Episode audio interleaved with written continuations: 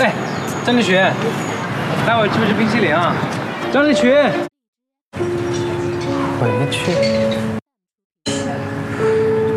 他是不是把你误认成了谁？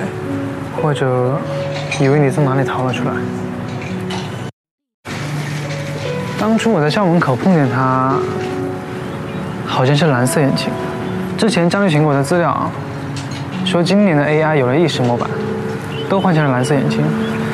之前的红色眼睛已经是旧款。所以你的意思是，创造零零一的是你爸爸？唉，爸爸妈妈的事已经让人心烦了，这张丽琴也不知道怎么了，突然对我那么生气。